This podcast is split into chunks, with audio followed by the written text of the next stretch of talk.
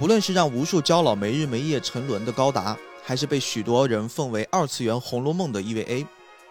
这些影响了无数人的神作背后，总会频繁的出现今天我们要聊的这部作品的影子。或许对于很多年轻的动画观众来说，《宇宙战舰大和号》并没有那般被熟知，但它却像另两部一样，掀开了日本动画史上的全新篇章。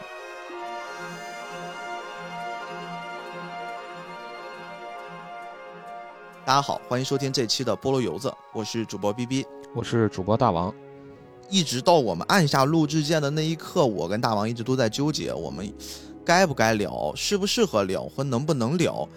但是我们确实还是想在一个比较特殊的时间段里面，我们来尝试这部作品。嗯，是的。对于松本零士，对于他的这一系列作品，其实如果我们只是纯粹作为一个动漫播客来说的话，那应该是一个必然绕不开的话题，但是碍于松本零是确确实实是真正考究到的一些特殊的身份，他的一些特殊的家庭因素，就会导致可能我们的这个立场会被一部分心怀不轨的人听完之后会曲解我们的意思，所以说我们一直选择克制，一直没有试图让这个优秀的。动画和漫画领域的大师级别的创作者出现在我们的节目里面，但是就在上周，我们听到了这位大师离世的消息，可能也是碍于这个很特殊的节点，我们觉得过去的一些纠结的原因，我们一直在有些芥蒂的那些点，是时候该放下了。所以说，我们想在节目开始之前吧，先跟大家做一个预警哈，这期节目我们其实确实会触碰到一些。很敏感的、很边界性的话题，但是希望大家能相信我们，相信我们的选择，以及这么长时间相处以来，对我们有一些基础的信任。呃，我们一起来完成这期节目。对，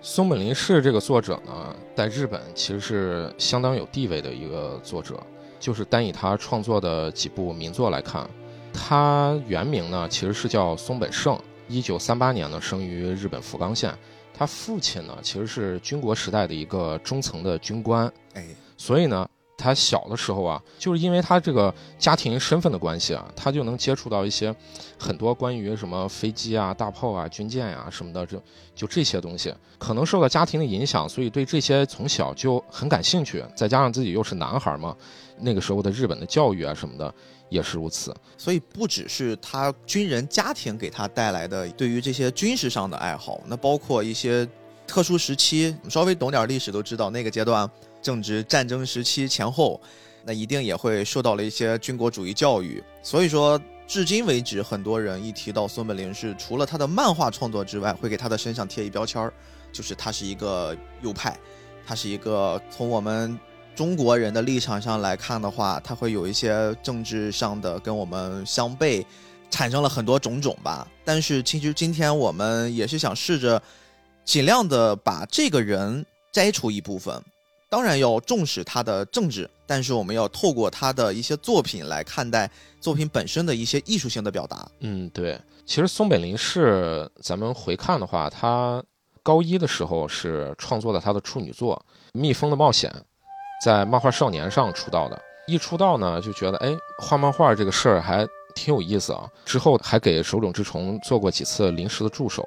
哎呦，对他们应该是差不多同一时期的漫画家哈。哎，你说这个的话就挺有意思一事儿。咱们感觉啊，他们应该是前后时间段应该差不多，对吧？对。但其实咱们细扒下来的话，他们的那个年纪其实是有高低的。手冢治虫其实是比他大大概十岁，哎呦，大这么多吗？咱可以捋一下，手冢治虫他是一九二八年生的，哦，对对对对对，是松本零士是一九三八年，也就是说他们大概就是有十岁的年龄差。那你想一想，对于那个时候高一的那个学生来说，咱按咱的那个现在那个高一的学生的年纪来算的话，他可能就是十五六岁，对吧？就大概这么个年纪。那你说一个二十五六岁的一个青年。和一个十五六岁一个少年，当时手冢治虫已经很有名了呀。那他对于这个少年来说，肯定是一个敬仰的对象了。哦，他给手冢治虫当时还做过几次临时的助手的。其实你这么想，他自己的这个家庭背景，他是从小生活在一个军官家庭，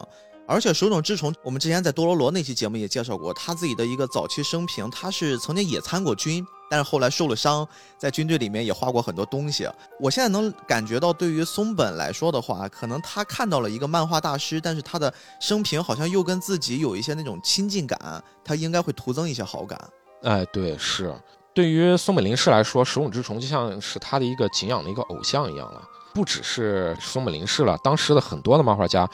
对那个手冢肯定都是相当敬仰的了。嗯，所以受手冢的那个人格魅力的影响，他之后就立志哎要以画漫画为业。他肯定觉得画漫画这个事儿是很有意思一事儿了。哎呦，没想到这一画，他也影响了非常非常多的动画和漫画家呀。对，就是这种。动画漫画的这个源流传承的这个事儿就很有意思嘛，嗯，和咱上一期讲的内容刚好就能接上。这种传承的事情，回头再看的话是特别奇妙的一事儿。通过手冢呢，他又结识了很多漫画杂志的编辑，这就相当于他手里面就有了自己最初的第一手资源了，就能跟编辑之间进行沟通。那他那个高中毕业以后，少女杂志就是名字叫少女。的这本杂志，这不是叫少女杂志，就名字叫少女这本杂志。当然，他其实确实是画少女漫画了，给了他一个连载的机会。就你知道，对于杂志连载那个时候的作者来说，能给你杂志的一个坑位吧，相当不错的一个事儿。嗯，而且那个时候应该还没有什么 Jump Magazine 那些都还没出来吧？应该都是一些就是还比较。呃，传统的那种杂志的刊物，对对对对对，所以对于他来说，能成为职业漫画家的捷径啊，他就毫不犹豫就答应了，就来到东京。他来到东京，自己可能也没想到，他未来的好几年居然全都是在画少女漫画。我们今天在聊的是一个科幻动画大师，他最早出道是画少女漫画。对对对对对，这个是特别想不到的一事儿。咱现在回头再看的话，会觉得。哎，但是其实你品一品啊，就是他现在的这些作品里面的那些女性角色，其实还真的都还挺少女感。是，确实是。画的真的都还挺好，对，就是特别是比如说那个他的画风成熟阶段，他出的那个传世之作，影响相当大的一部作品《银河铁道九九九》，哎，里面的那个女主角，就是时不时的就会展露一下她身体的曲线，对，画的男主有多丑，他的女主就有多好看，就有多漂亮，是是是。从这一点的话，其实后面咱们再看的话，做了这么长时间少女漫画连载，其实还是对他之后的作品创作还是有相当大影响的。不管是分镜上还是故事的编排上，他的整个创作生涯里的几部名作都相当的有浪漫主义色彩。嗯，这个咱后面可以再细聊，就聊这个大和号的时候，对于他来说，这个时候是他刚开始进入漫画行业嘛。他画少女漫画其实画了四年，从一九五七年到一九六零年嘛，他画了四年的少女漫画。但是好巧不巧，他遇到一什么事儿呢？作为一个男性的少女漫画作者，这么来看的话，我自己也是一少女漫画作者。其实我也我也很理解，你知道吧？就是你对于男性有的时候去画少女类的漫画，你总归是有一些拿捏不到的地方。哦，就是天然的会存在天然的对难度，存在一些对，就是你作为男性，你去表达一些情感上的细腻。或者是女性视角上的一些东西，你是捕捉不到的。那大王，你为什么会画少女漫呢？你这么问起来的话，就是 我就觉得多多少少就跟那个宋木林氏这个有点类似啊。对于我刚开始做漫画连载的时候，并不是说像现在有很多的这种网络平台，签约不签约是另外一回事了。就是签约的话，相当于跟平台是签了一份合同，然后平台会给你工资啊，你可以当做收入。但是你要不签约的话，我也可以发。但是过去是没有这种途径的，过去你只能通过杂志来去连载。如果你上不了杂志，那你就是上不了。杂志的坑位又是有限的，嗯，一本杂志坑位也就十来个。咱以国内的漫画来说，所以对那个漫画作者的要求还是挺高的。我连载那个时候刚好是知音漫客如日中天的时候。但是除了知音漫客之外，其实还有很多很多很多漫画杂志。你比如说有什么神漫呀、萨漫呀，还有漫画世界、漫友旗下的也有很多。你觉得好像机会很多，但其实并不是。你去漫画杂志投稿，你不同的漫画杂志需求的品类也不一样。但是总的来说，国内当时不管是画什么题材，你首先人得好看，还是要先靠视觉快速的抓住观众眼球。对，是的，知音漫客是一个特别。有代表性的一个一种画风，就是国内漫画重新复兴起来以后，非常有代表性的彩漫兴起之后的画风。哦，所以少女漫是一个比较符合这些标准的类型。对我连载的那个杂志呢，它又偏向少女，就是我现在主连载的还是这本杂志《中国卡通》。中国卡通这本杂志，它是跟那个儿童文学是有那个深度合作的。儿童文学是出的文字类的连载，它出的文字连载里面很多都是少女性的一些文字、小说什么的。所以中国卡通它整个这本杂志的基调和主要受众群就是小女孩。懂了，你也是被迫的。所以说，大王日后做出一点名堂之后，可能也会像松本零士一样开始做科幻类。你弄一个宇宙战舰辽宁号，咱赶紧回到主题。五九年左右的时候，少女漫画有一位先驱叫水野英子。哦，她你现在回头再看，她是她算是少女漫画的大姐大了。对我没记错的话，应该是手冢治虫开创了少女漫，然后好像就到了她那边把对对对，就是的，因为她的画风其实最早的时候是源于手冢。他有点模仿手冢的那种画风，你现在看手冢就是一个全才了。对我感觉来说，手冢就像达芬奇一样，就是怎么什么都会。对。但是水野英子呢，她的少女漫画的画风最早是源于手冢，但是她慢慢慢慢渐渐演变，就演变成了咱们现在日漫里经常能见到的大眼萌啊。对，就是大眼的那种画风是怎么开始的？就是从她这一系哦，找到源头了。咱不敢说就是她是第一个画这种的人。但是她一定是把它发扬的最好的其中之一。他画那种少女，逐渐就演变成了半张脸都是大眼睛。他他画的就很夸张，这就让我想到前段时间很多人在吐槽《形容少年》，说那个眼，你说你放到现实世界，这个这个眼有法看吗？然后就会有一些资深的这些二次元的反驳，说那那些大眼，一个眼占脸一半的那个放到现实世界就能看了。说个题外话，就是说这种画的爱好者吧，对于动漫的一些印象，可能还是停留在日漫里对于自己的那种固有印象里面。嗯，因为日漫的这种大眼占眼睛至少是三分之一比例的这种眼睛，是从什么时候开始的？就是从这个时候开始的。而且那个时候画的非常夸张，比现在夸张多了。就他的眼睛能占脸的二分之一，然后他的那个黑眼仁儿几乎全是黑眼仁儿，见不到眼白。黑眼仁儿里面全都是那种星星点点，就跟宇宙一样。就他处理的非常夸张。然后再加上那个时候非常夸张的那种浓密的长睫毛，这个是那个时候的那个少女漫画的一个画风上的代表啊。再加上她又是女性，她能从女性的视角去解读创作少女漫画，很多男性根本就没有办法去捏住的一些细腻的一些点，相比较起来，松本零士就很吃亏了，受打击了。对他的画风其实还是相对于以前的一些少女漫画的画风的一些模仿。它并不是有开创性，它这肯定是陷入困境了。那我这怎么办呢？被迫转型。对，就是被迫转型。他自己不以前又很喜欢那种军武的一些东西嘛，所以他慢慢思考，哎，是不是就要往这个科幻上面转了，往自己更擅长的方向？哎，这个其实我们现代人很多人在迷茫的时候也可以学习这个方式，就是你想想你自己擅长什么，喜欢什么。然后在迷茫的时候，先从自己的源头、兴趣源头出发，及时的调整自己的方向。对对对对对，是的，大概就是在一九六零末的时候，他正式转入科幻的。但是有的时候啊，机会就是这么回事儿。你现在回头再看，如果说他很早的就是转入科幻的话，咱也不好说他到底是不是能成功。你总得有天时地利和人和凑到一起，可能才能让一个事情成。为什么说一九六零前后是一个比较合适的时间啊？因为有一个在全球范围内比较重要的节点，是一九六九年，对吧？美国登月了。对，登月的这件事儿，其实是对于全人类来说是一件。极其了不起的，完全可以记入人类历史史册的一个时间节点，而正是这一壮举会导致整个全球的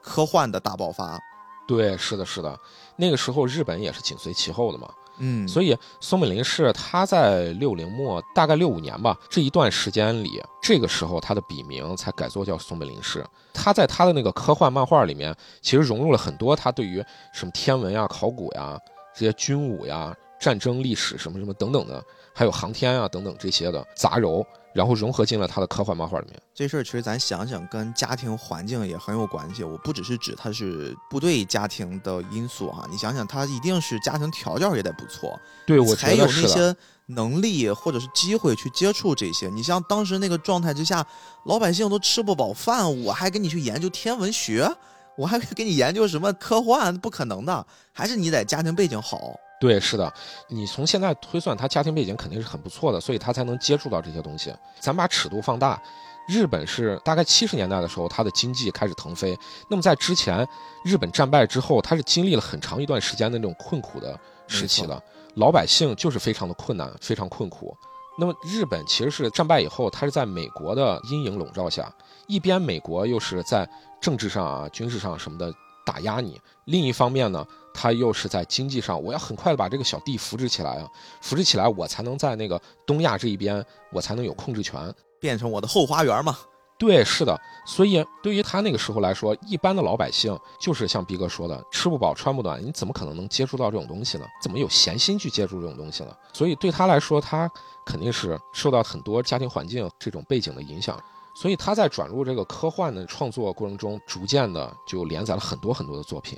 这些很多很多作品里面，尤其有三部是特别有名的，其中有一部就是《宇宙战舰大和号》。今天我们要聊的作品了，《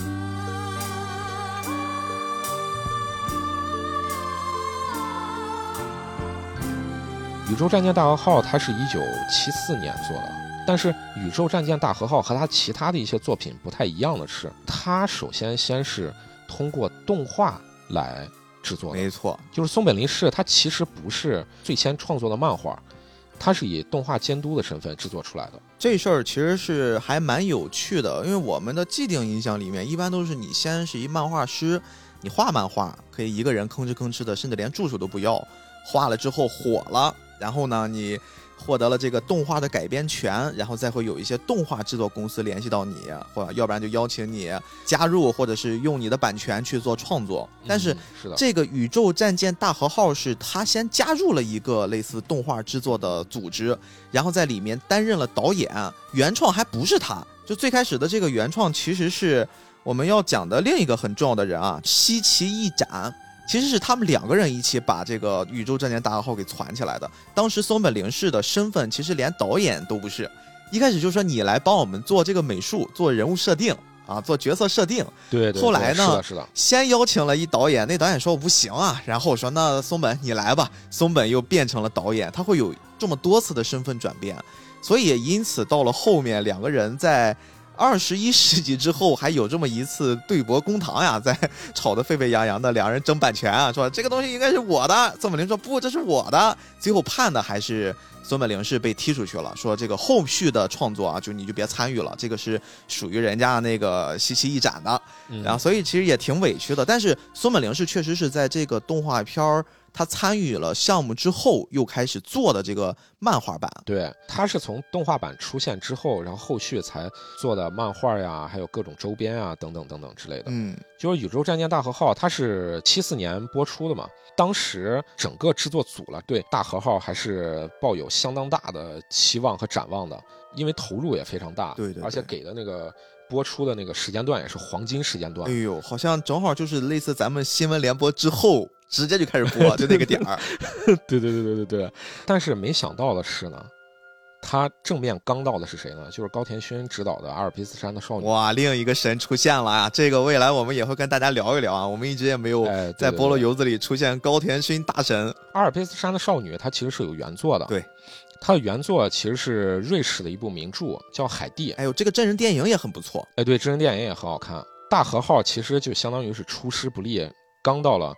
阿尔卑斯山的少女，然后高田勋导演早期的这部名作呢，确实制作也非常精良，而且题材也，呃，非常的唯美啊。就是它里面有很多对于现实题材把握和把控。哎，其实我也挺能理解的。我倒不是说直接，呃，用我接下来的例子做类比，但是大家可以感受一下，就是。普通的老百姓，大家就是看待你的世界都是普普通通的，就衣食住行、吃喝拉撒这种状态之下，你突然空降了一个科幻片儿，即便它很优秀，但是可能它的受众就会相对的狭隘。就是它不会让人快速的就接受，但这个时候突然出现一个很唯美的故事，阿尔卑斯山脉又很漂亮，对，然后又讲的是你通俗易懂的故事，大家就可以很快的去被这个故事吸引，拥抱它。你看像不像今年过年一直在争院线第一名的那两部电影《流浪地球》跟《满江红》，对不对？是不是很像这个概念？是，确实它有一点类似。客观来说，科幻这个题材确实还是相对较小众，特别是对于咱国内的受众来说。所以，对于 当时的那个日本民众来说的话，他肯定也是这样子的。嗯，而且，《宇宙战舰大和号》就还是蛮沉重的一题材，和这部高田勋导演的名作呢相对比的话。那他肯定是有很多的劣势了，对，所以我好像听说原本要做五十多集的，后来砍成三十多集，然后又接着砍，就砍成了咱们现在看到的二十六集，对，就勉勉强强播完了。对，但是松本零士他对于这个作品，他肯定还是不甘心的，他寄予厚望。咱自己代入一下，对于松本零士当时来说，那个时候应该是在三十五六岁，嗯，对于他的科幻漫画。他已经有一些站稳脚跟，有一些名气了，通透了。对，但是什么才是奠定了他的大师的地位呢？首先就是这部《宇宙战舰大和号》。所以对于他自己当时来说，他肯定觉得这个是一个机会的，他自己肯定还是不甘心的，自己投入了这么大。所以之后呢，这部剧集其实是剪辑成了一部剧场版，哎，直接上电影院了。而且这个时间又往后推了几年，其实还不是七四年。咱现在再把尺度放大一点，七十年代不正好是日本经济正腾飞的时候？嗯，国民对于各种各样的这些题材什么的都是有需求的。联系之前美国掀起来的这个科幻热，那日本肯定是受到影响的了。对，也有钱了，然后也这个生活条件好了，那咱就看看吧，看你这科幻啥玩意儿？哎，一看，忽悠，真还不错。这个也想得很大胆，很超前，确实很超前。就是现在咱们在。二零二三年在看这个作品，其实你依然能感觉有很多很多很科幻、很先锋的设定啊，包括后续有很多好莱坞的、日本的，包括我觉得《流浪地球》有很多相似的地方，都会有。能能看到这个大和号的影子，对，多多少少是能看到影子的，嗯，而且你不只是呃这些作品了，因为我看到宇宙战舰大和号，我立马脑子里就能闪现出我大概零几年的时候看的一美国的美剧，嗯，那个美剧叫做《太空堡垒卡拉迪加》啊，这肯定的呀，这个太空堡垒不是逼哥咱小时候看的那个太空堡垒，另一部，对，那是另一部，这个太空堡垒它是一部美剧，它讲的呢就是叫做。地球这么一个地方，这个地球是要带引号的，你这个跟那个结局是有关系的。细聊的咱就不聊了，就是他从地球这么一地方，然后突然机械人叛变了，仅剩的对外的那么几艘飞船和战舰没有被波及到，于是他们没有返回他们的星球，因为星球全部受难了嘛，所以几艘战舰集成了一个战舰群去找传说中的庇护之地。让我们的剩下的这些幸存者能找到一个新的家园，大概主线就是这么一个主线。但你一看，哈，这个真的是很相似，很很相似，非常相似。太空歌剧嘛，都是。对，是的。哎，所以其实你刚才提到这个年代，我突然想起了曾经在网上流传的一句话，就他们会说大和号是七十年代日本崛起的号角，EVA 就是九十年代日本萧条的安魂曲。这个确实就是非常匹配这句话了。现在回头看的话，确实《大和号》对于日本民众来说，突然出现了这么一部科幻片儿，就有点像咱的《流浪地球》。突然，我们也能做这种东西了，我们也能振奋我们自己国民的人心了。就是我们在这个题材上不是空白了，其实是有这么一种民族情绪在里面的。日本当时民众，你除了我那个经济腾飞，然后一切都利好向好，人民对这个需求肯定是越来越高了，不只是那种。过去的呃反思或者是现实题材等等之类的，或者是老百姓生活的一些东西，那我们对于这种科幻呀什么的这种题材也是有各种各样需求的。从这种宏观的这种尺度来看，那宇宙战舰大和号刚好是切中了它的那个时间点，再加上它确实对于当时的制作水平来说的话是质量非常高的了。对，其实这个片子现在如果大家要看。一方面，它的体量实在太大了，就是你要去补的话，你还真是得花一定的时间和精力去看，而且它还有这个新版和旧版的区别，然后还有各种剧场版的穿插，甚至还有不同的算是平行宇宙的这种概念，因为有一个阶段他们是准备要把这个系列完结，后来又重启了。所以，对于一部分现在年轻的观众来说，追起来很难。当然，大家也别担心啊，今天这期我们做的目的也是为了喜欢、感兴趣的吧，方便你们去补、去追。所以说，我们会帮大家整理到一个非常清晰的、完整的时间线结构。另外呢，我们也会跟大家稍微的去介绍一下《宇宙战舰大和号》到底是讲了一个啥事儿，到底是什么一个故事。听完我们这期节目。你们再做判断啊。结合背景，结合我们说的那些可能会有一些些对你们的这个价值观产生影响的因素，然后再包括我们对于这个作品的看法，我们总体在做判断，好吗？其实这个宇宙战舰大和号呀，分了非常非常多版本。刚才大王介绍的最早期是一九七四年在电视上播的这版。我们今天就先不聊漫画版了，漫画版确实是今天我觉得在这个场合之下，我们还是方便绝大多数观众的观看习惯吧。嗯，对，这个它早期的一九七四年的版本呢，说实话，现在在网上，包括在 B 站，你可以很容易找得到。但是确实，不管是画风，还是它的画质，还是它的那个制作标准。还有啊，就是包括我觉得那个特殊的时间段，大家可以想想，有浓浓的那种昭和男儿的味道啊，有时候那个劲儿真的很冲，就是确实会很劝退我们现在的观众。但是呢，你是可以找到一个平替的，因为在二零一八年左右，他们重制了一版，真的是用了一套非常非常好的制作标准，也是砸了重金。然后把宇宙战舰大和号给重启了，有了一个新名字，叫宇宙战舰大和号二一九九。所以说，我们今天其实是，呃，围绕这个新版本，它也做了很多的设定的弥补，会把过去我们觉得一些比较讨厌的部分，可能我们也都给顶上了。我稍微举个例子哈，你比如说早期的版本，它这个故事里面呢，有一个很重要的角色是男主的哥哥，他在里面的身份贯穿始终啊。他的哥哥曾经在这个故事里面为了我们地球人的未来做出了牺牲。那么他在牺牲之前呢，他在老版本里边说啊，舰长要让他们撤退。他说如果在这里撤退的话，我就无法面对死去的队友了。然后呢，他们的舰长就说，在这里如果都全军覆没的话，那就没有人保护地球了。所以你要忍辱负重也要活下去。然后这个古代手，我们刚才说的这个男主的哥哥，他就会反驳道：“他说男子汉不是应该战斗到底，多消灭几个敌人，最后战死吗？”这个就是早期的那个版本的台词，相当冲啊，这个味道。对，就是很昭和，对吧？或者很多人就说这是不是有点去偏右的那种那种劲儿了？然后到了这个二幺九九版新版本了，其实他把整个这个故事桥段做了一个翻天覆地的变化。哎，男主的哥哥在撤退的时候呢？他自己主动的就提出来了，我不要撤退，我拒绝撤退。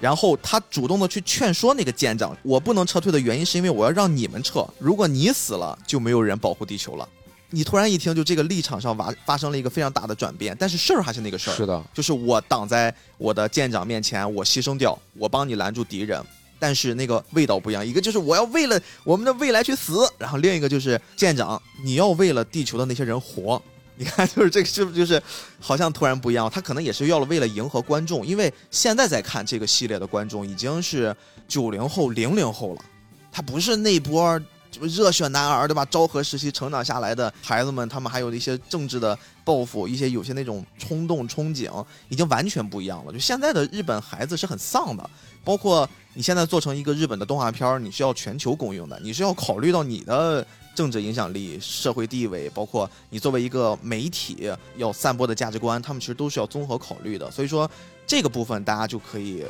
放心的看。我建议大家看新版。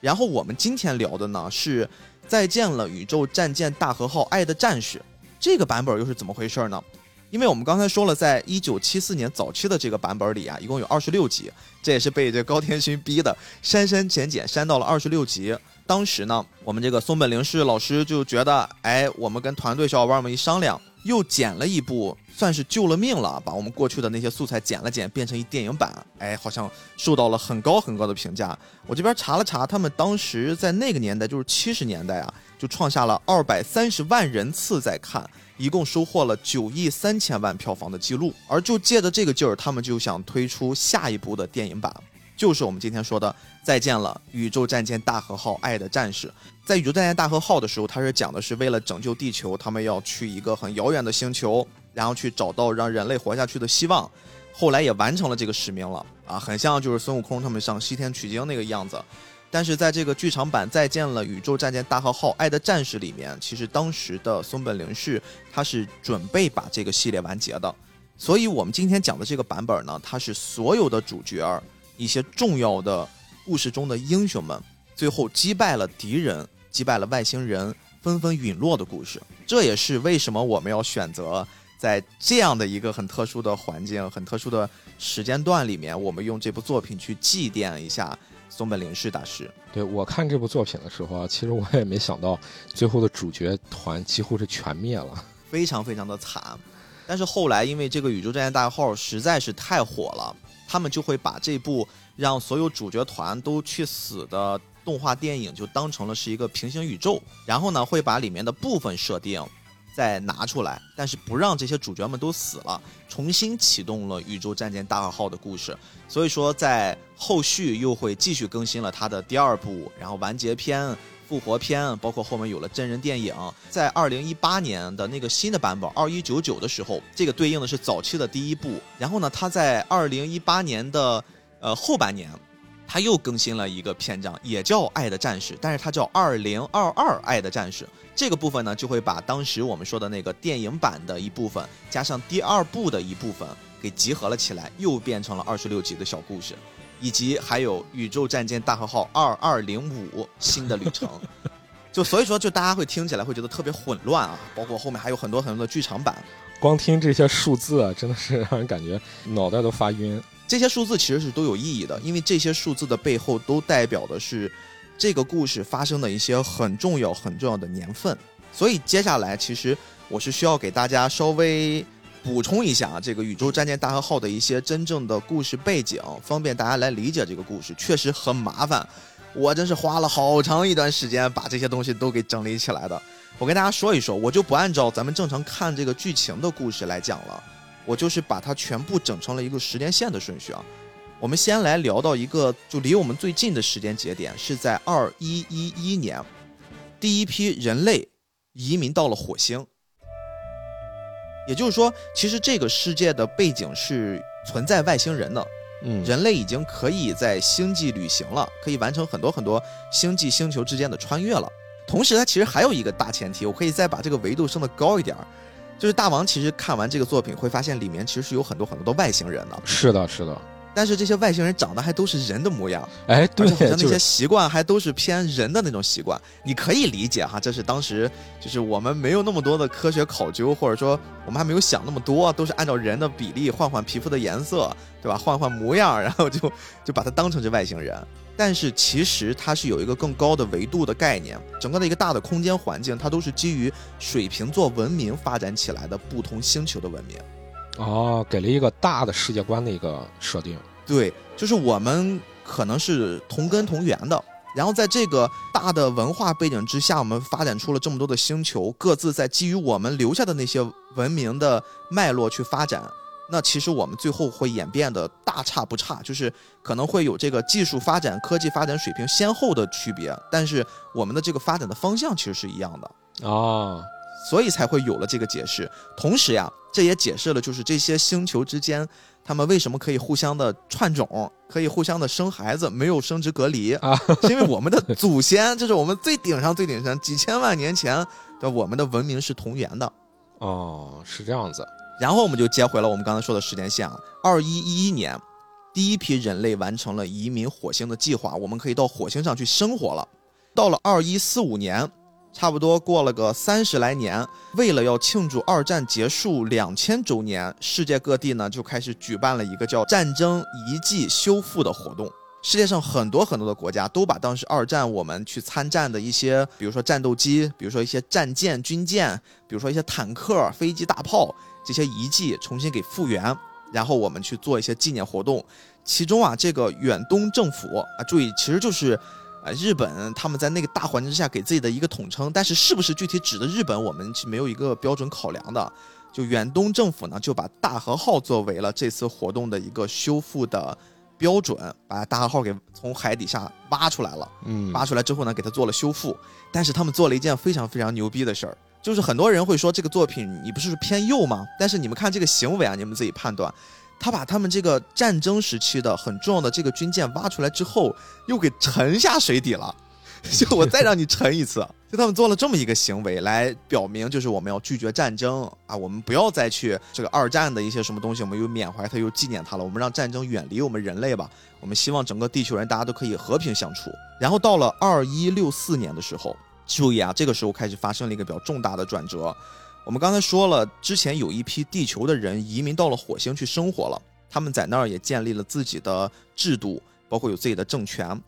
这个时候呢，他们在这个星球上会发现，在他们来之前，好像曾经有一些外星文明到达过火星，并且会留下了一些他们的科技。而且明显，他们研究了一下，发现这些科技好像会比地球文明和地球科技的进程会更快一些，那些科技文明更高一点儿。所以火星人拿的这些东西，他们研究了一下，很快他们的技术就超过了地球那边的技术。嗯嗯，加上这么多年的一些进展之后，他们觉得，哎，我们膨胀了，对吧？我们虽然都是从地球来的地球人，但是也在这生活了几十年了。那几十年，我们也会有一批新的在火星上诞生的孩子了，我们就不是地球人了呀。我们是属于火星人了呀，我们要有自己的一些政权了。他们呢就建造了一些宇宙的海军，这个时候是领先于地球的，在宇宙之间有了自己的大军队了，并且他们要宣布我们要独立，而且我们要跟你们地球开战。这就是在这个故事里面有提过一个概念叫内星战役，但是当时看的整个故事一直提的是第二次内星战役，这次是第一次内星战役。就是他们要宣布独立，要跟地球人掰扯掰扯。说到这个，我就突然想起一个我前一段时间追的一个美剧啊，就说你说《宇宙战舰大和号》对多少的作品形成了影响？这部美剧叫做《太空无垠》，然后这部美剧它是根据美国的畅销小说改的，翻译过来也是叫《太空无垠》，一共有六七部吧。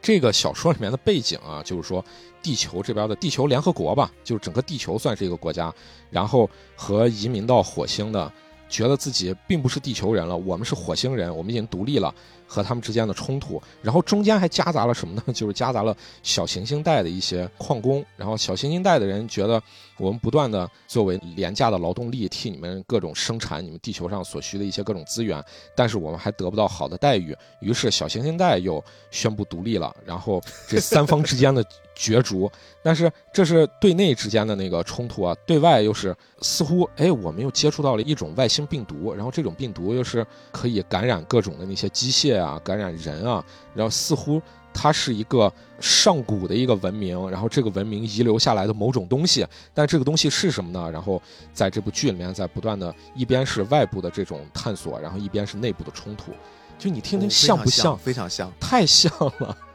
对对对，非常非常像。所以我们接着往下听，跟大王刚刚讲这个故事会更像。刚才我们说了，火星跟地球要宣布开战了，地球当时其实还没有成立自己的宇宙。海军，但是地球是有一些可以在空间移动的能力，不然呢怎么上的火星嘛？他们还是有一些这种战斗能力的。反正当时打的挺惨的，但是地球好歹也撑下来了，没有被火星完全给侵占。但是火星确实已经形成了自己的独立的文化了。然后在二一六八年的时候，地球觉得不行呀，我不能让你们火星这么嚣张。地球的联合政府就成立了宇宙海军，就地球咱们这边也有一战之力了，并且在未来的几年不断的发展一些战舰啊。如果是特别喜欢宇宙战舰大和号的，你们会看到他们有官方的一些设定集，会把地球海军各种星体的那些军舰会非常非常详细的做出他们的设定，包括具体的功能，然后一些什么炮火武器全都是明明白白给写出来，就是军事迷狂喜那种。嗯，就在这个阶段，其实地球的宇宙。战舰的发展，宇宙飞船的发展也在突飞猛进，因为两边的实力都在大涨，那必然也会产生一些冲突，所以就会来到了二一八零年，这就是在我们正片第一部里面爆发的第二次内星战役，地球跟火星又干开了。但是这个时候呀，其实火星的科技依然是领先地球的，但是地球有什么？地球有人呀，对吧？地球咱别的不说，咱就人多啊，用人海战术，加上我们这些年也有了那么一些科技的进步，我们也有自己的飞船了，哎，好像还真的把火星给打赢了，火星那边就投降了。所以说，火星投降之后，在火星生活的那些人又回到了地球，因为火星被地球打的还满目疮痍，就是不太适合居住了。这就是我们在这个故事里面，特别是新版的这个二一九九的版本里面，有一个女二，是一个呆毛的白头发的妹子。嗯，她在早期的版本里面其实是个男的啊，到了新版本里面就改的更贴合这些 这些御宅族了啊，就很可爱的一个妹子啊，就是开着飞机，她就是在火星出生的，跟地球人完全一样，但是她是在火星出生的类似地球种的人。后来第二次内星战役结束之后，她就又回到了地球来生活。这个时候呢，二一八三年，火星政府彻底投降，整个的这个战役结束了，火星居民呢也回到了地球，然后时间又往下发展，不到十年的时间，发生了一件大事儿。二一九一年，这个就逐渐要接近我们正片的故事了。二一九九年了，二一九一年的四月一日，这是一个很特别的日子啊，愚人节，好像是整个上帝给这个世界开了一个玩笑。人类呢，在宇宙里面呀，发现了外星文明，嗯，就突然感觉好像怎么真的这个世界是存在着外星人的，他们开着飞船接近我们了那。宇宙里面不止我们，对，不止我们，就包括火星那个，咱也可以理解，那是咱人类的延展，哎对呀我们觉得是啊不意外。突然你发现外星人了，这个事儿让地球人就特别是高层的政府、联合国就特别的重视，他们呢就决定要去一探究竟，就派了我们这个作品里面，这个作品其实已经没有了，是整个第一部作品里面很重要的一个角色，就是大和号的舰长。当时呢，他也是一个位高权重的人，很有威望的一个大叔。嗯，冲田十三，很多人会说这个形象是松本零士按照自己的父亲做的一个形象，这个我们也不去深究哈。反正这个角色在故事里面其实一直扮演的是一个特别可靠的、特别稳重的，然后一心想去拯救地球人的这么一个呃一个舰长。嗯，这么他的身份，但是当时在第一次发现了外星文明的时候，地球就派他率领的太空军先去跟这些外星文明接触，但是呢，后来就引发了战争，就打起来了。哦，这个地方其实有个伏笔，我们在故事后面我再跟大家说，其实背后是有一套故事的，慢慢的展开。因为打起来了之后，我们传统的既定啊，最近大家都在追《三体》，都会知道外星文明绝大多数情况是会高于地球文明的嘛。这个时候，地球文明就会被打得很惨，然后外星就正式开启了对于地球人的进攻，就会有了我们现在看到的这个故事越来越接近了。到了二一九二年的时候，第一次的火星冲海战役爆发，外星人呢开始疯狂的攻击火星，因为它会先从外向内蔓延。我们是整个一个太阳系，先从火星慢慢的打向地球，把火星打的就是简直就是遍体鳞伤。但是在关键的时候，他们突然撤走了。又过了一年，二一九三年，外星人这个时候开始使了个损招。如果大家去看大和号的第一集第一部的故事的时候，会发现，这个招几乎是毁灭了整个地球人生存下去的希望。就是他们不会用这个飞船直接往你的地球去开炮，因为你开炮，你们地球的科技可能会用一些防护罩或者是地对空导弹，我去把你这些炮火给你阻隔掉嘛。嗯对，这个咱们现在的科技是可以理解的。他们用了一招什么呢？就是他们可以召唤陨石，他们召唤陨石，直接从非常非常遥远的地方就往地球砸。直接上魔法了。对，就是魔法攻击，直接就是疯狂的一个又一个的陨石砸向地面。陨石砸向地面的冲击力，我们可想而知。我们的城市顷刻间化为了尘埃，然后导致了很多很多的连锁反应。就在地表上的人已经完全没有办法生活了，人呢就开始进入到地下生活。但是其实这个进入到地下生活也很有意思，它不可能就是外星人来袭击你了，你现开始挖地洞，然后你去生活，那早完犊子了，对吧？对，这个地下城是什么时候建立的呢？地下城其实是在当时地球人跟火星人打架的时候，当时地球就开始挖这个事儿了。那个时候因为没有打到那么激烈，所以说地下城还没有用得上。没想到在几十年之后跟外星文明打架的时候，哎，派上用场了。派上用场了嗯。就这个设定，大家如果不好理解，就往《流浪地球》上去设定啊。他们也是《流浪地球》是天气不好了嘛，就没有太阳了，地面上的温度不适合人居住了。咱们在这个大和号的故事里面，地表的人为什么不能居住了？除了不断掉下的陨石之外，可能也是外星文明有一些外来物种入侵啊。只不过这个外来物种是外星的，就在这个地表上会长出一种很特殊的植物，这个植物会释放毒气。嗯，所以说地表上的人大家就全没法生活了，就纷纷的躲入到了地下，人就开始陷入绝望。那你说我们科技又干不过他们，而且地面上我们那些建筑多半都被毁了，很多人类的科技已经开始进入到了一种倒退的状态，我们只能保持最基础的通信，怎么办？这个时候又来到了一个新的时间节点啊，联合国政府他们就想了一个办法，说我们制定一个叫出云计划。嗯，我们这个出云计划呢，就很类似咱们在近代阅读科幻小说里面有一些概念，方舟计划，就是我们造一个非常非常大的飞船，但是这个飞船再大也不足以让我们所有的地球人都登上去，就是我们挑选一些人类优秀的基因啊，又是那套，然后你们上这个飞船去流浪，找到了一个适合生活的星球，就在定居下来，保护人类的火种，然后继续发扬人类的文明，对吧？你看这就格局就出来了。我们流浪地球，我们带着所有人都走，对吧？我们同样面对灾难的时候，地球跑，然后这个不是出云计划，就是我要铸造一个大飞船。但是你要知道，刚才我们介绍过背景，这个时候人外星那些陨石给你轰的，你地面上科技全没了。你在地下城，你有点啥科技？你怎么可能能造出那么完美的宇宙飞船还能跑，对吧？这个事儿就明显不现实。只有日本啊，我不应该叫日本，就只有我们刚才说的这个远东政府，他们呢造了这么一艘船。这个船是什么？就是利用刚才他们投到了海底下已经建成的那个大和号，做了一点改装。他们做成了这么一艘飞船，但是这个飞船还是基于地球的科技，就是还没有到达那么牛逼的可以星际旅行的那种远距离星际旅行的程度。嗯，对。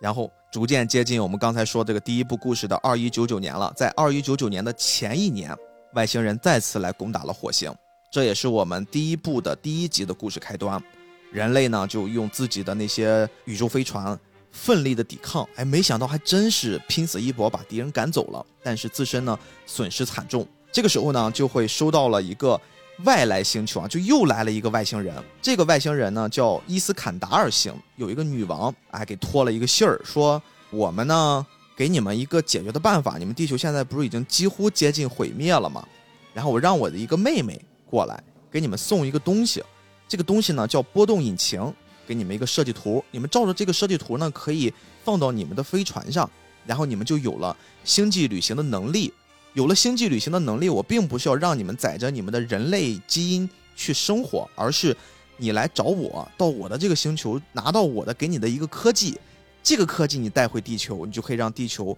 复苏，变成原来的那个真实的、美丽的、和平的地球的那个样子。对，没有受到污染的那个地球。哎，这个时候就开始了。我们这个故事的一个大的走向，地球人就秘密的组织啊，我们假装佯攻外星人，但其实我们是去迎接这波呃善良外星人给我们送来的这个希望的时候，派出了我们今天的主角的哥哥，主角的名字很有意思，叫古代。就是近代古代的古代，这虽然是个科幻片但是主角的名字叫古代，他的哥哥叫古代守，弟弟叫古代进，这个名字其实也会很反映想法。你想想他的名字其实是有很强的寓意的。没错，没错，没错。哥哥呢，其实是一个很有人格魅力的人，然后他就刚才我们也介绍过啊，他为了去让人类的命运能延续下来，他自己用生命去掩护了舰长，把善良的外星人送来的那个希望的种子。给拿回地球，然后大家开始把它加装在咱们的宇宙战舰大和号之上，然后自己牺牲掉了。而过来的那个外星人好像中途也经历了一些什么特殊的事儿，死掉了。但是那个物品算是安全的送达了。嗯，这就开启了我们的这个故事。我们地球人终于有了远超于地球的科技，把所有人类希望都集中到一体的这个超级大战舰上。我们开启了一次漫长的旅行。这个旅行有多远呢？距离他们的目的地啊。有十六万八千光年，学过物理都知道啊，这个不是一个时间啊，这个是一个距离。光年是个距离光跑一年的距离啊，它是有十六万八千光年。那正常来说的话，这个是不可能完成的，或者说你慢慢的跑，说不定总有一天，对吧？你就在飞船上一直生孩子，生了孩子之后，再不断的传宗接代啊，总会到的。但是不是？哎，松本零士他们做了一个很强的设定，地球其实马上就要面临毁灭了。你如果慢悠悠的话，这个飞船又带不了多少人，你只能让很少一部分人，就是优秀的能驾驶这个飞船能力的，并且有战斗能力的人，去克服途中经历的困难过去，然后赶紧返回，因为地球只有一年的存活时间了。这就是我们说的二一九九的关键。他们是从二一九九开始出发，因为地球在二二零零年就要彻底的灭亡了。我们要用一年的时间去完成什么移十六万八千光年的距离，这个是天然的就想象不到的。哎，这就用到了一些后来的科幻的一些经常的设定，比如说什么空间跳跃、空间穿越，对吧？我砰一跳就穿过了五六光年，啊，砰一跳穿过了十几光年。他们用这种方式，一边躲避的敌人，一边战斗，一边快速的接近他们的目的地。这就开启了宇宙战舰大和号的一个故事。嗯，今天讲的这个宇宙战舰大和号，其实就是它的这个主线剧情顺下来之后的这一个结尾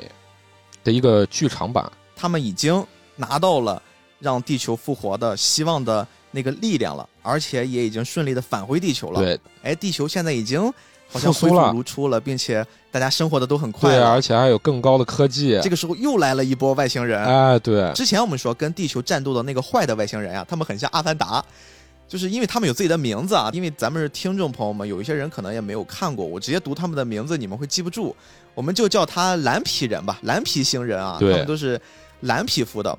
他们当时已经跟我们的主角团们打完了，然后我们也打赢了，地球已经复苏了。这个时候，我们今天要聊的这个剧场版是地球复苏之后的两年，又有一波绿皮肤的外星人又过来要打我们。对，而且他们的科技更了不得，他们叫白色彗星帝国。你们听啊，白色彗星，他们直接可以控制彗星就过来干我们，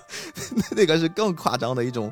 就是完全无法想象的生活战斗模式，但是非常非常的有创意啊！这波人就非常的野蛮、冲动、好战，而且他们的科技也很发达。而且像他们的那个作风啊，就是他这个叫做是帝国，然后他们的那个首领是叫大帝，哎，就是 联想到谁了？你想想一想，咱们可以往那个历史上想一想，其实是挺有意思的。而且上一代的那个最初的那二十六话改编成的那个剧场版里面应对的这个蓝皮肤的这个外星人，他们这个外星人呢，最高首脑是叫总统，对，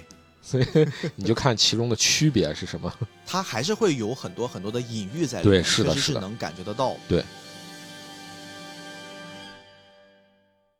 我们在聊完了宇宙战舰大和号故事的设定之后呀，很多人对于大和号其实也会抱有一些偏见，觉得它是不是在含沙射影一些东西。呃，我觉得我们也是非常坦诚的跟大家也介绍一下大和号到底是什么。大和号到底对于日本，特别是松本零士这一批创作者来说，他们做出来之后，观众又这么认可的这个大和号，到底至于日本人有什么样的意义？就说大和号啊，其实它不是凭空来的，就是日本二战时期，它确实有一艘战舰，它是叫大和号。那个时候啊，日本二战时期已经开始走下行了，嗯，就是他们把所有的这个希望全都寄托在这个大和号上，就觉得这个是日本帝国的救星啊。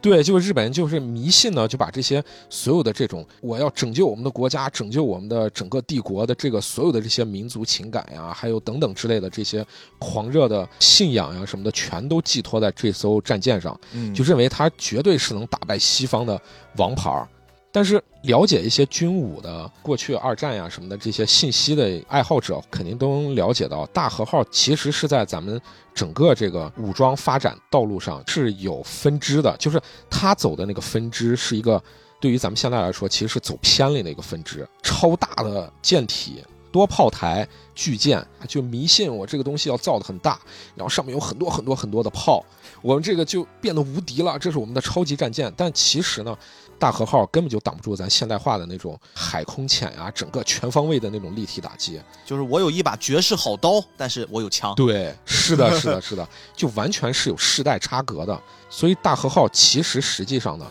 根本几乎没有发挥什么作用的情况下就被打沉了。它被美军击沉在九州岛的西南海面。想一想是非常讽刺的一件事儿，就是松本林氏或者说松本林氏在内的整个这个团队，对于宇宙战舰大和号，你说他没抱有那种期望或展望吗？或者是幻想吗？我总觉得他多多少少其实应该是有的，而且。你看他起的这个名字，让我一下子就联想到，我很喜欢一个系列叫做《星际迷航》。《星际迷航》是美国的一个科幻系列，就是它是可以和，呃，《星球大战》是齐名的。就是在美国，他那个粉丝或者是全球的粉丝吧，就《星际迷航》粉儿和《星球大战》粉儿是互相老是看不顺眼，互相掐嘛，对吧？而它最早最早的那个原初系列呢，它其实是个美剧，它的原初系列是诞生在六六年，也就刚好是美国它经济腾飞之后，也不能说经济腾飞，就是美国整个最好的、我们的最展望的那个年代，而且它吃了二战红利嘛。嗯，美国你的战场我又没发生在我们的那个本土，整个美国是在二战之后经济就腾飞的，就成了整个全球的一个霸主地位。那你说？它这个《星际迷航》是诞生在一九六六年，那么它整个那个基调奠定的就是非常的黄金科幻时代的那种，对于科幻有无限好的那种展望和期望，就是我们对于科幻的想象是无限美好的。我们整个这个世界发展的是一个很完美的世界，我们整个这个星球不需要担忧我们整个星球内部到底是怎么样。然后，星际迷航的这个主角这一艘飞船和这艘桥舰上的这些主角团吧，开着一艘叫做企业号的飞船。对你 了解一些历史的，你就知道企业号它其实什么的。美国也有一艘航空母舰，它是叫企业号的。对，就你你这样子一进行对比。你就会觉得，其实啊，这个大和号是有非常强的这种隐喻和展望的。对，虽然他们对外都说呀，就我们起这个大和号主要为了蹭点热度啊。我们想，就是当时国民也都会大和号比较有热情，可能对于我们这部作品的宣发有作用。但是我会更倾向于大王说的这种可能性，就是他们一定在创作里面，我们是特别早期的老板，明显能感觉到还是会有一些憧憬、一些抱负。但是呢，这个事儿又很微妙，微妙在哪儿呢？我们确定能知道的是，松本零士确实是一个偏右派的这么一个角色，但是在这部作品里面，他反倒呀没有按照我们既定意义，他就是一个右派的思维来创作。因为相比较而言，我们刚才也说过，《宇宙战舰大和号》其实是松本零士担任的是导演，而真正的原作者是七七一展。七七一展相对于松本零士可能会更右一些。有一个小例子啊，在这个宇宙战舰大和号里面，大家都会印象非常非常深的一个武器，也是当时我们说的这个善良的外星人给地球人送的那个礼物，真正把它实体化了，装在这个战舰的头部，它会有一个叫这个波动炮。波动炮，对，是这个波动炮其实是有一个背后故事的，因为最开始的时候呀，西奇一展他是想在。大和号的正前面去放一个菊花的标志，嗯，这个菊花的标志那就不言而喻了嘛，这就非常非常的代表那个时代，代表他们的那个想法。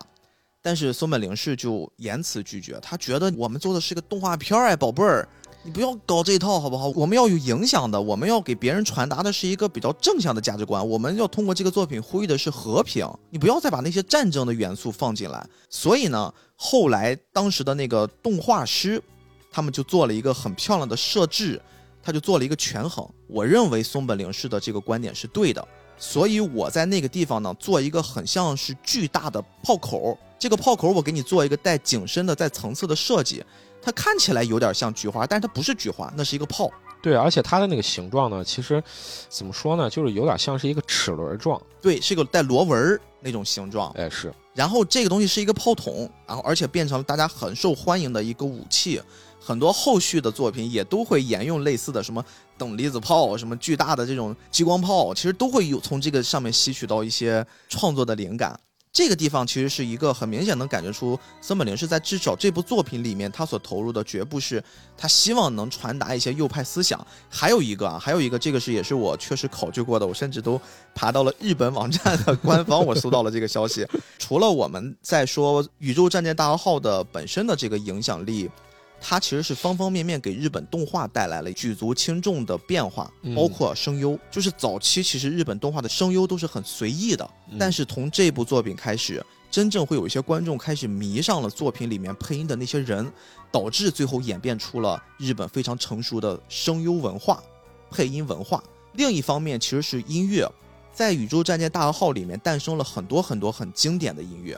但是哈，最开始的音乐不是这个样子的。因为最开始的时候，西奇一展是希望在这个作品里面放上很多很多军队进行曲，就是配合他们那种军队之间的战争。然后松本零士一听，我靠，这不行呀，大哥你又搞这些啊？年轻人首先不能接受，另外就是你这个东西是要上电视台的，这个东西一旦上了电视台，咱这个动画片就完了。我们所有人都为这个动画片在努力，我们憧憬的就像是憧憬大和号真的能带着人类的希望返航一样。你这一放这个音乐，我们所有的理想梦想都破灭了。然后他就坚持是要把这个音乐给去掉，说我们这是一个科幻片儿，我们这是一个呼吁和平的片子。后来就在他的坚持之下，就改成了我们现在听到的这些音乐，然后就变成了影响世界的一部动画片儿。所以你看这两个例子，我并不是希望去给松本零士洗白，而是我觉得在艺术创作跟你的信仰之间，它会有一些映射。但是作为一个成年人听的动漫播客，我觉得很多的点就是在这儿。我知道我们现在在听节目的还有很多很多未成年啊，我更呼吁的就是你要有一套自己的正确判断、正确的价值观，明白我们在说什么。你知道我们说这期节目，我们录这期节目做了这么多的考究和我们这么审慎的去表达的背后的意义是什么？我希望能给大家传递的是类似一个比较正向的价值观。菠萝油子，包括我，包括大王，包括今天没有来的命中，包括之前我们的搭档们，其实我们都是希望能通过一部一部优秀的动画作品，从中汲取到让我们能在这个环境之下积极向上的生活的力量。这个是我们非常真诚的一一个诠释吧。对，说到这里的话，其实，呃，咱们也不是说为了给这个作品洗啊，就是首先第一个来说，这部作品它肯定是有它的历史上的地位的，而且有很多的之后的作品，方方面面都是受到了这部作品的影响。就和咱们前面跟逼哥举的各种例子，就是我说的各种美剧等等之类的。我其实呢是做咱们这次节目之前。我才正儿八经的看《宇宙战舰大和号》的这个老版。你小时候看的是九九九是吧？我小时候看的是九九九。对，松本林是那个九九九的话，它带给人的更多的是对于那个现实社会的各种反思。对，国内也更出名一些，确实是。对，确实，而且给人感觉好像松本林是他自己好像是有意的要和《宇宙战舰大和号》好像多多少少要隔绝一些。就是因为他自己，不管是对外宣传或者是怎么样，他自己画的那些形象啊什么的，都是以铁狼和女主，就是他们两个的那个形象为主。是的，就是很少会去我签名或者说我画一个例会或者怎么的，是去画那个宇宙战舰大和号里面的古代手。对，古代手，古代镜。但是回过头来说，你说这部作品，特别是这个老版啊，对于我来说，我是现在才看的。我现在看的话。我多多少少还是有一些不适的，就是它里面的传达出来的一些气息啊，或者一些氛围，嗯，就是像逼哥说的，里面有那种浓浓的昭和的一些什么热血男儿的一些气氛了。你比如说，我有一个有点想吐槽的，就是古代晋啊，古代晋一听说，哎，外星人这边可能是又有什么动作了，之后呢，他就一下子。就和他的那些老同事们集结在一起，干他！对，干他！我们要那个做出反应，私自私下就决定了。然后他也没有说对他的未婚妻有各种表达或者怎么样，就是所有这些东西全都敲定了之后，OK，然后回过头才说：“哎呀，我对不起你。”就是三天之后你们要结婚了，兄弟，这么重要。而且其实这个事儿吧，还不是必须离开你不行。对。然后他的表达就是不，我婚也不结了，老婆也不要了，即便我们就是爱的死去活来的。我 我要先干他们，对，而且干外星人。他这部作品里面对于女性的那种表达，就是一定要是无限付出，然后，对对对对，也就是要体谅，就是要怎么，就是就是特别的上时代吧，就是上时代的对于男尊女卑啊什么的，就是这种受到这种影响的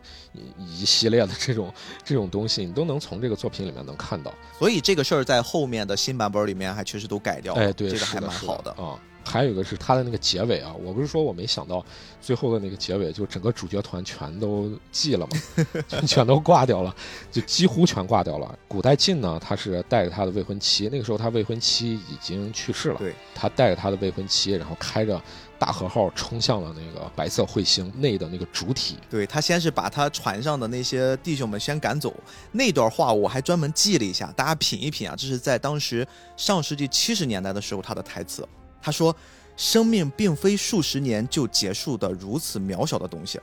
应该是广存于宇宙间更持续的东西。我现在要去将自己的生命变成这种东西，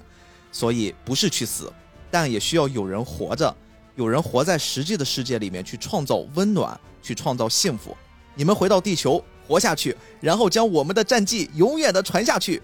去创造地球雄伟的未来。有时候选择活着太痛苦了。”但只要有生命，就要活下去，活下去，活到最后，这就是人类的使命吧？就是它是这样的一个台词。就是你细品一下这个台词啊，你说它里面有没有对那种生命的歌颂和那种生的，怎么说呢？生命的伟大或者等等，它肯定是包含的。它肯定是包含的。对。但是从另一方面来想的话，它又似乎带有某一种特别热血的和激进的。就是我觉得我这个死是很崇高的，而且我是这种死才是值得歌颂的。对吧？所以我们就 我跟他干，我哪怕我明知道我干不过你，我就搞，这就是那个年代的那个状态，所以这也是让我们真的就比较感觉比较诟病，或者说看起来不舒服的。当然，你说现在很多作品也有我为爱牺牲、为理想牺牲、为祖国牺牲，我们也有，甚至很多一部分我们中华民族的有一些优良传统，其实也是这些东西。但是绝对没有就是我死了，兄弟们，你们回去要给我纪念，就给我立个铜像，就没有这个样子的。多多少少还是有一些那种更激进了。对对对对对，没错。对情绪上更激进了。我我就是说这个结尾啊，给人感觉他们整个是带着大和号去赴死了，就感觉是某一种就基调是很悲情的，应该不能用悲凉来形容，觉得像是一路在下行。但是呢，其实呢，他最后给你结尾结在又扬起来了，结尾又似乎是要铭记这一刻我们牺牲是牺牲的非常伟大，非常的。怎么说让人铭记？而且它的那个镜头的寓意和隐喻也是非常明显的，嗯，是最终向星球撞去，它是一个远去的一个镜头，最终消失成了一个点儿，伴随着远处隐隐约约的那种爆炸声，亮出了一个闪耀的光芒，像一颗星一样闪耀。对这地方我也挺想吐槽的，就是你明明已经是个比较偏硬科幻了，里面很多军事设定什么的，包括时空穿越都还蛮靠谱的。但是你不知道宇宙里面不能传声音吗？我觉得那个爆炸就非常离谱呀，那个嘣一声。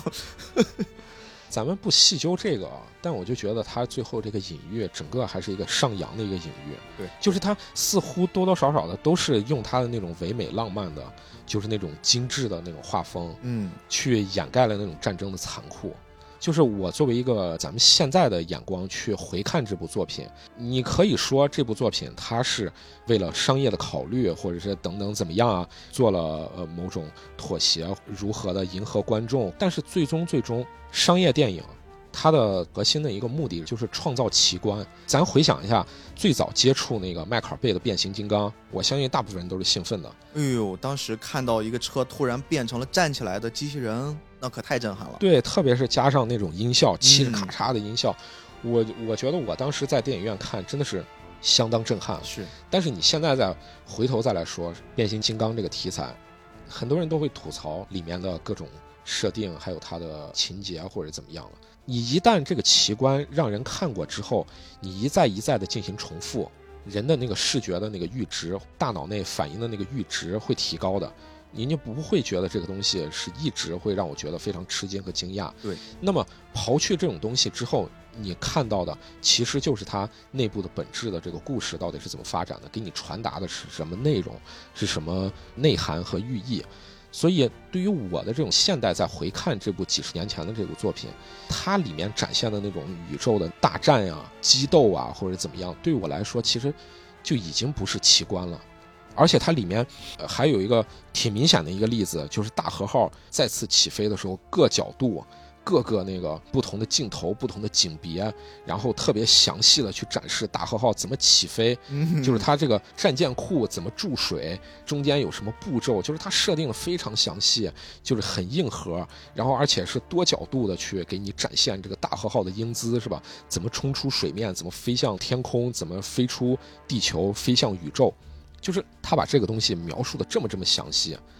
对于当时来说，肯定是个奇观。你觉得哇，这个设定真的是以前从来没有看过，没有想到。但是对于现在的人来说，可能会觉得是习以为常的，因为奇观是有时效性的。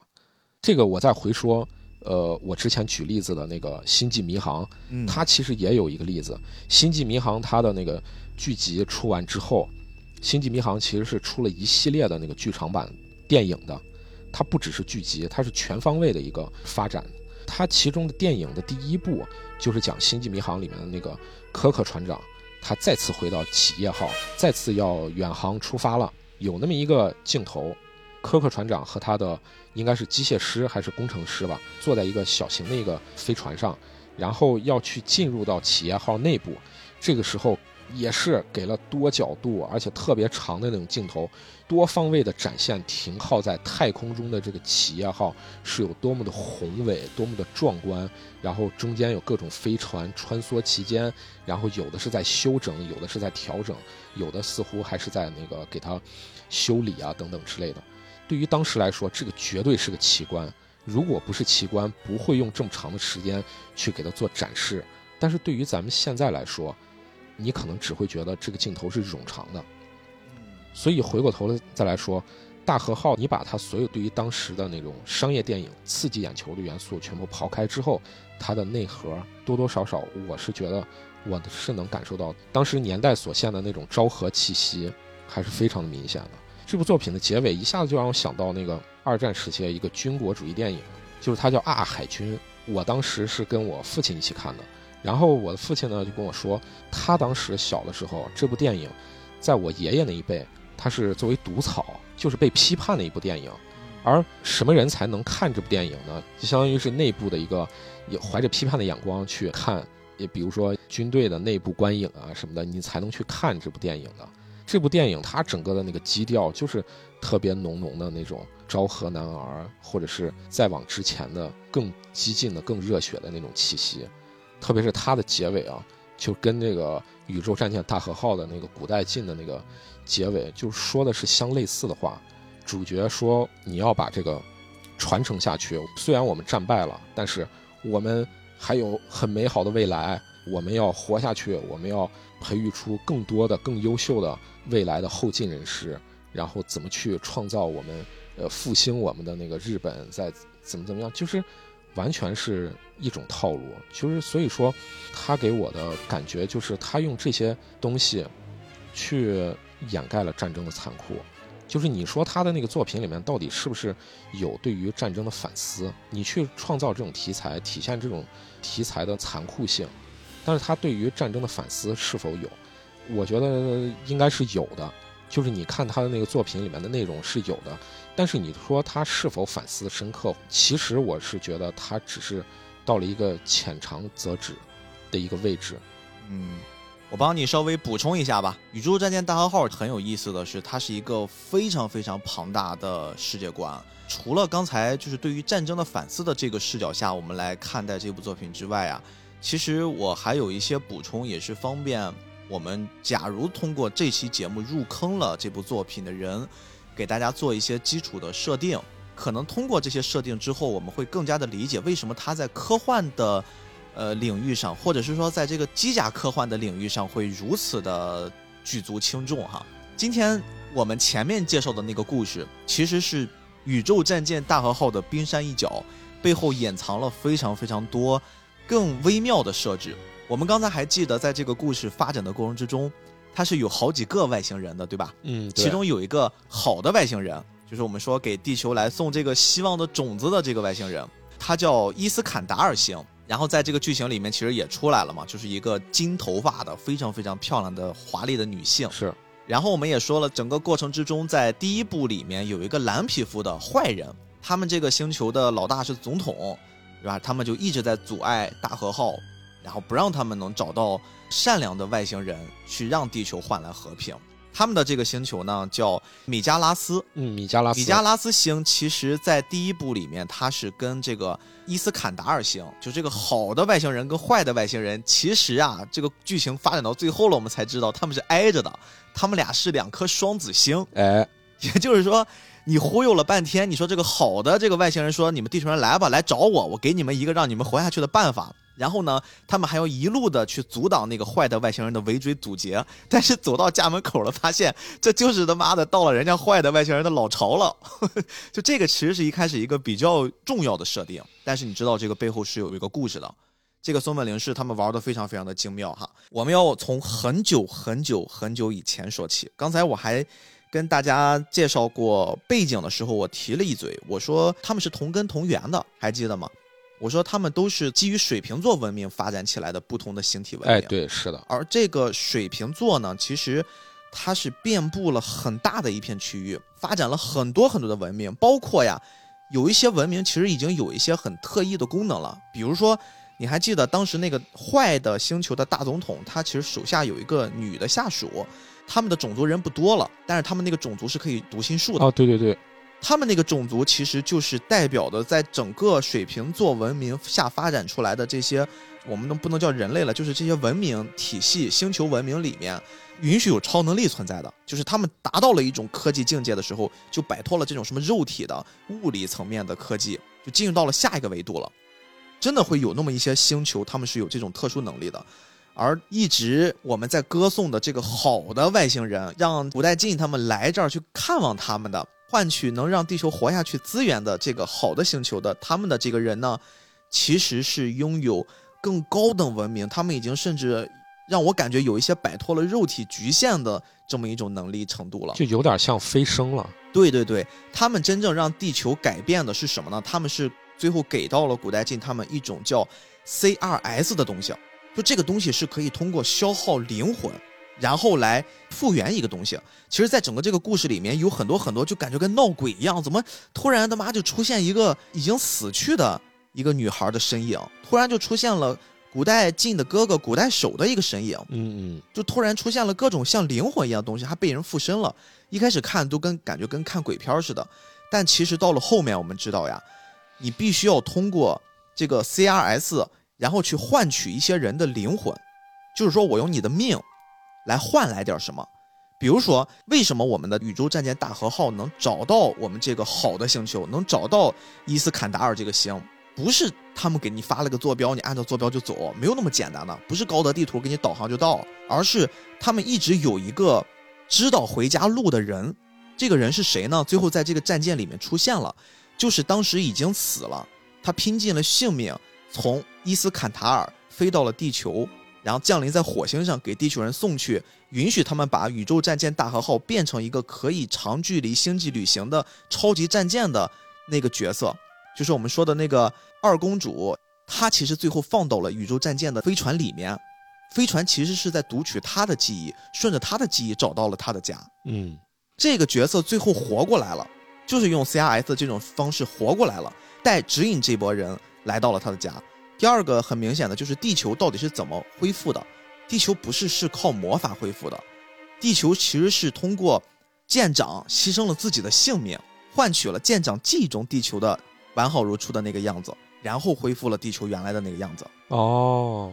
他是通过你记忆里面的东西给你复苏。而舰长为什么会牺牲？因为当时大和号到最后决战的时候陷入绝望了。这个我们的古代晋的喜欢的那个女孩子，长得跟夏莎一模一样的那个金发的女郎小雪，小雪死掉了，已经断气儿了，他们都很绝望。然后呢，当时就是这个也是基于 CRS 消耗了灵魂，当时他的哥哥附在了这艘船上，嗯，哥哥用自己的灵魂换取了小雪活过来的希望，嗯，也是他记忆中，哎，我看到了我弟弟，我看到我弟弟喜欢的女孩的样子，对吧？我把你复活。这个也是一个复活的过程，它其实是有 CRS 这个东西存在的。那么这个 CRS 是什么？有没有考虑过？甚至我问的你再深远一点，就是我们一直在看待的这个所谓的好星球文明的外星人，他是好的吗？你有没有考虑过这事儿？对，所以这个就感觉挺微妙的，就是他的这种设定。我来给你讲讲，伊斯坎达尔呀，他们的文明是远远高于周围的这些星球的，特别是我们在剧情中出现的这些星球，他们呢？当时会发现，人类呀，我人类是指就是更大的，像人类一个评级的这些外星生命都包含在里面哈。这些物种，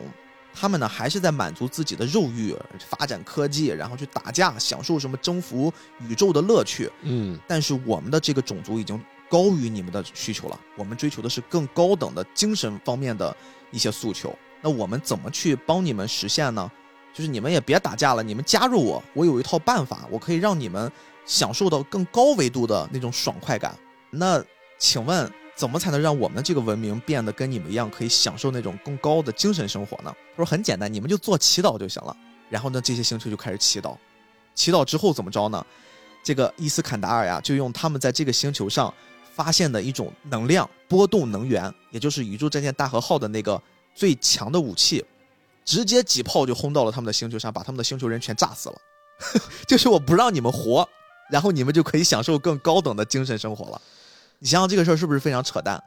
但是他还没有就是完全到了我把你们都毁灭的程度，是因为我还是要提及刚才的那个 CRS 的能力。它不是说你人死了就完全死了，我可以让你活的。你们这些人的只是肉体死了，但是你们的精神我可以帮你们存下来，就是变成记忆存下来，你们就可以在这个精神世界里面过各种很富足的生活。然后如果你们想活了，对吧？我可以随时提取记忆，让你们再活过来。所以，为什么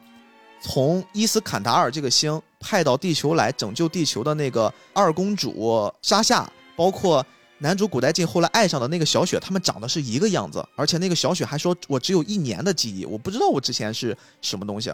他们其实都是当时这个伊斯坎达尔这个星球啊，那个女王随便给复活了，然后你们就替我去办个事儿，到地球帮我去处理一下那个文明。哦，是这样子。这是他们的一套，也不能用阴谋吧？我觉得就是这是他们眼中，我觉得就是让文明变得更好的那个样子，该做的事儿。所以说，其实都在他们的计划之内。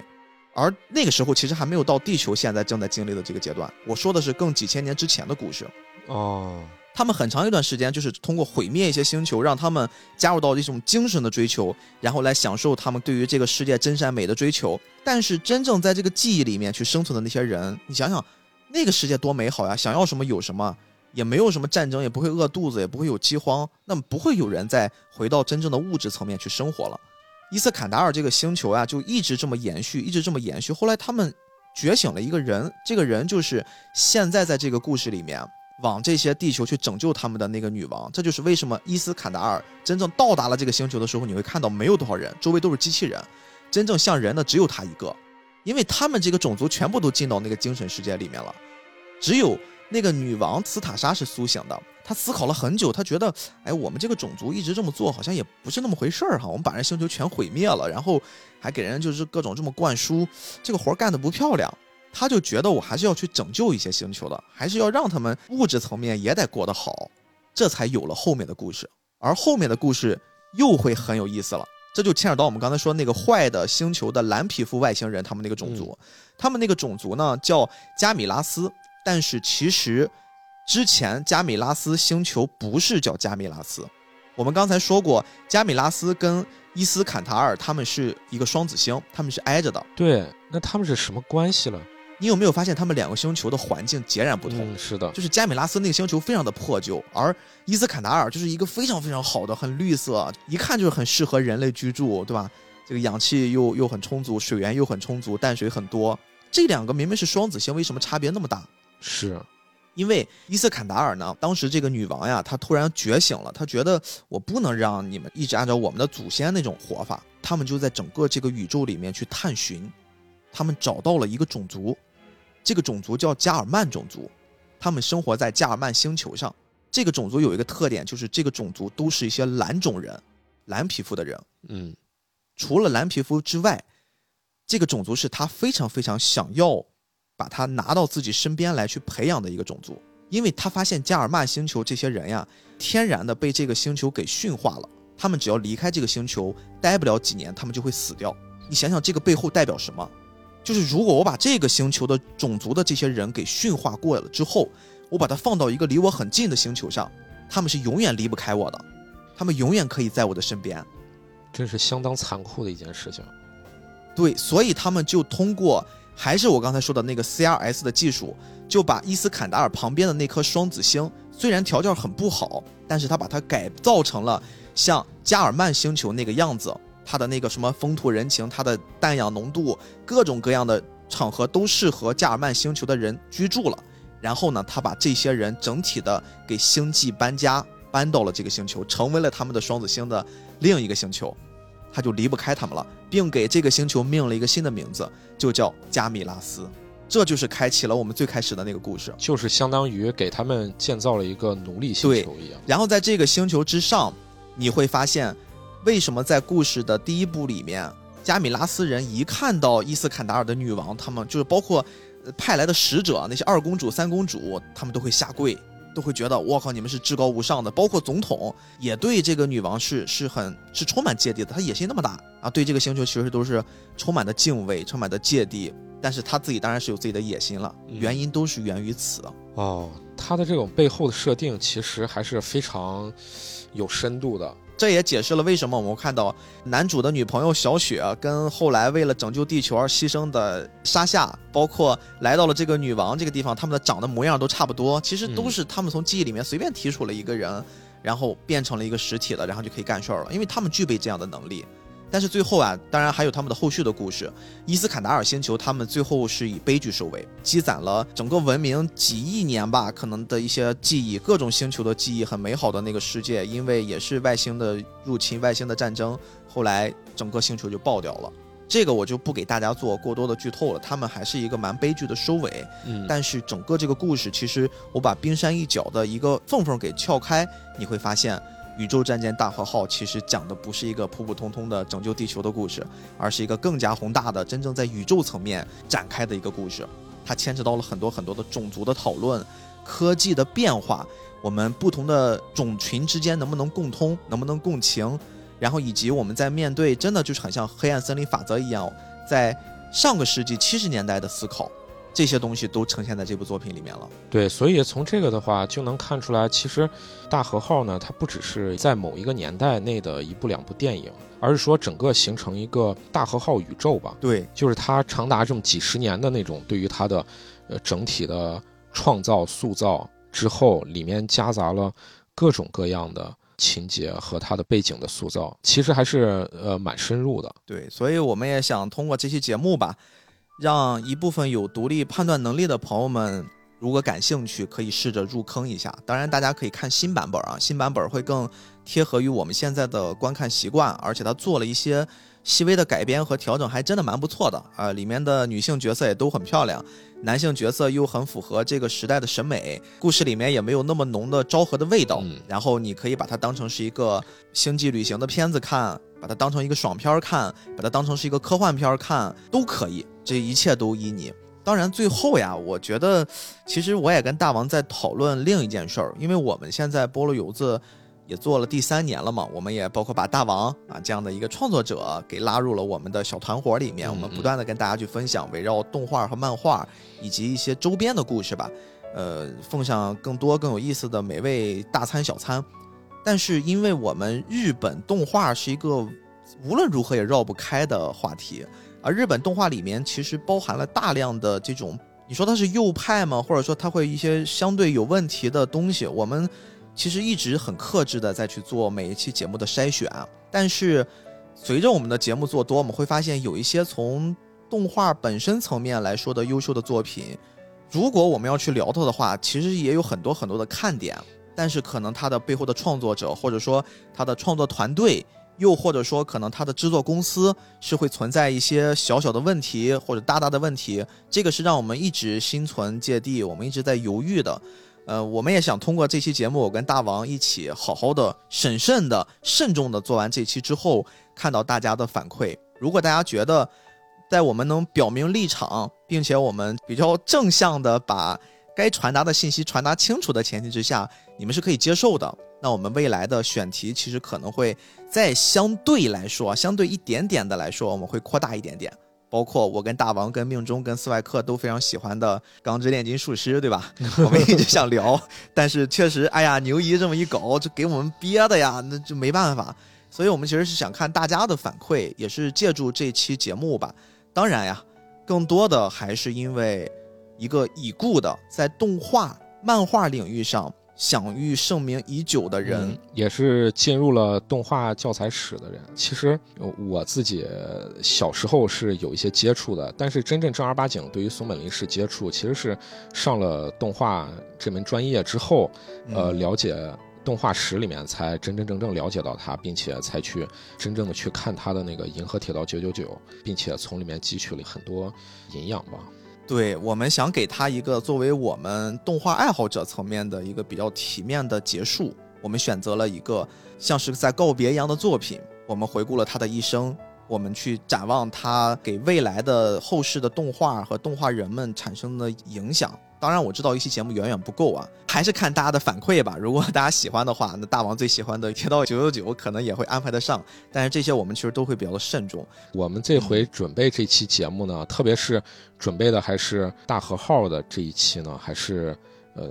挺慎重的。所以如果说对于大家呃造成了各种不适或者怎么样的话，那么我和逼哥的话，对于呃以后的那个题材选取或者怎么的，还是呃。更慎重一些，再慎重一些。嗯，大王，咱再谨慎一点，好不好？最后，就如果我们这期节目真的听到这儿了，给你造成了一些你自己的价值观方面的冲突，让你产生不爽了，我觉得咱俩也大气一点，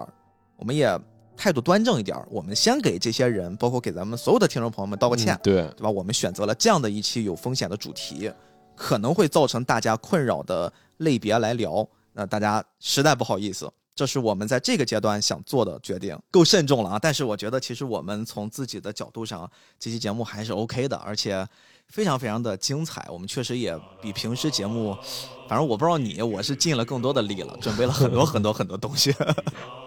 行吧，那我们就结束这期节目吧。谢谢你的时间，那再见了，松本零士大师，再见了，爱的战士们，再见了，宇宙战舰大和号，我们下期再见。